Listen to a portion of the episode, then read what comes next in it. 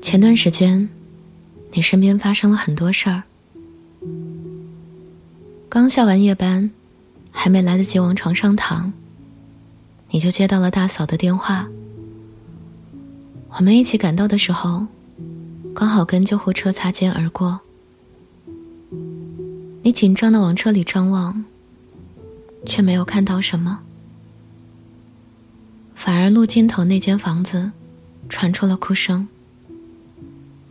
大嫂坐在地上，重复的说：“明明昨晚十二点多他还起床上厕所的。”我抱住他，看向坐在门口抽烟的你，没有表情，只是一个个的打着电话。很多人红着眼睛赶过来，挤在门口把你围住。你一边招呼宾馆放在客厅的角落。一边在电话里向殡仪馆询问火化的流程，手还不忘拍着大家的肩膀，给他们递纸巾，劝哭到崩溃的奶奶织单身滴完。直到那天晚上，你把一切都安排妥当，明天送亲，后天出山。回到家，你瘫坐在地上不说话。我从衣柜里拿出你的睡衣，也沉默的递给你。衣服上全是流汗的盐渍，去洗个澡吧。拿件黑的给我。我没有经历过，所以只是愣了愣，不知道为什么你不穿这件最喜欢的睡衣。直到看到你眼角的泪花，才意识到。你有多难过？可你还是没有去洗澡。每当我翻到适合睡觉穿的黑色衣服，就听到你关门的声音。我追出去，问你要去哪儿。楼梯间传出你尽力压住的哭腔。我要去陪陪我大哥。我不放心你。抄起摩托钥匙，就跑下楼跟上你。蓬头垢面的我们，在平时只有过年才会聚在一起的客厅，坐了一夜。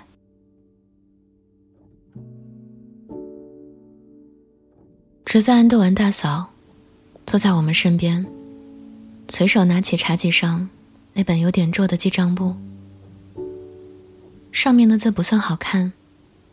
但笔画整齐的写着：“春节，二弟采购，小弟主食。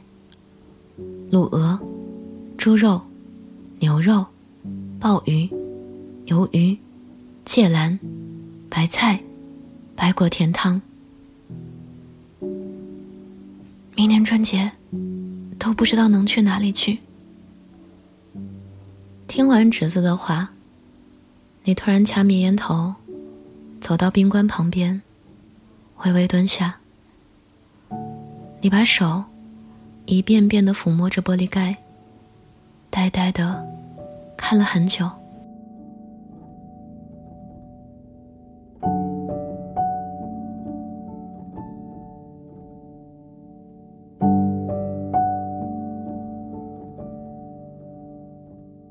时钟响了五下，邻居喂的那两只鸡。开始打鸣。我让你去房间里眯一会儿，你摇摇头。隔了一会儿，又走进去。等你睡着了，侄子才跟我说，那是他爸爸生前休息的房间。后来，我们诵经、跪拜，换上白色衬衫，加上黑色手袖。那天来了很多认识的、不认识的人，排成长龙，走在马路上，跟在面包车后。你没有赶上队伍，走到一半才气喘吁吁跑过来，匆忙到忘记拿上一朵菊花。我把手上的菊花给你，你没有接，大概是想着。这样就可以永远欠他了吧？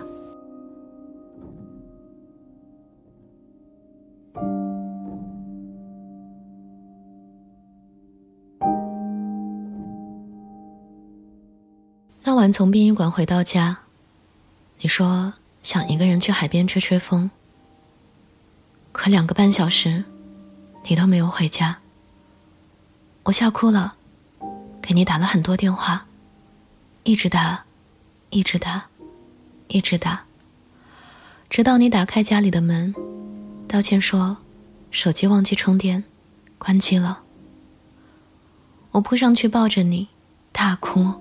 吼你以后必须随身带充电宝，不许不听电话，不许突然间消失。你拍着我的肩说：“好啦，不要担心我。”怎么可能不担心你呢？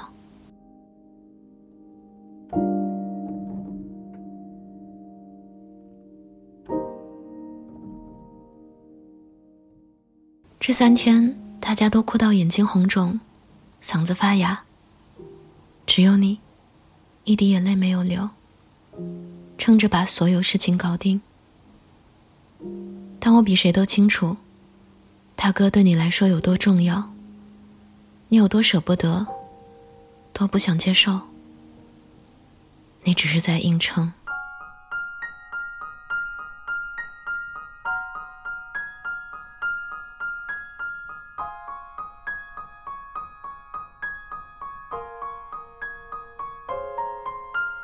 说起来，我跟你也挺像的。在离你四百公里外的那几年，我的情绪病爆发过好几次。不过我都没有告诉你，因为怕你担心，怕影响到你的工作，不想你那么累，赶过来看我。我一个人在出租屋里撑了好多天，以为吃药就能自己扛过去。只是后来才知道，很多事情不是扛就能度过的。有天晚上我发作，意识模糊的发了条朋友圈。过了一会儿，在恍惚里听到几个朋友在撬我房间的锁。在医院打吊针时，我被他们骂了一顿。内容大概是：你不想别人为你担心，其实挺自私的。因为你擅自拒绝了他们的“我愿意”，不过还好，那条意识模糊发的朋友圈救了我。在那之前，我老觉得自己不能像小孩子一样，摔倒了就要哭要抱的。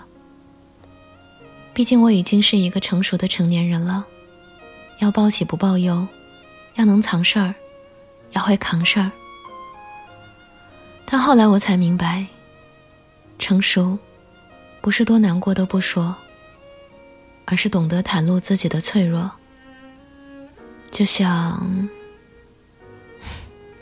就像生病一样，我的病也好，大哥的病也好，一直拖着的话，总有一天会爆发的。你要告诉朋友，告诉家人。要出门，要去医院，要跟医生说我不舒服，你才有机会好起来。我唠唠叨叨说了很多，你没有看我，也没有回答我，但我知道你听进去了。你乖乖的洗了三天里的第一次澡。还把手机充满了电。临睡前，我收到你发给我的文章截图。截图内容是：属猪的人最害怕什么？我给你回了一个拥抱的表情。你说晚安，那就晚安吧，爸爸。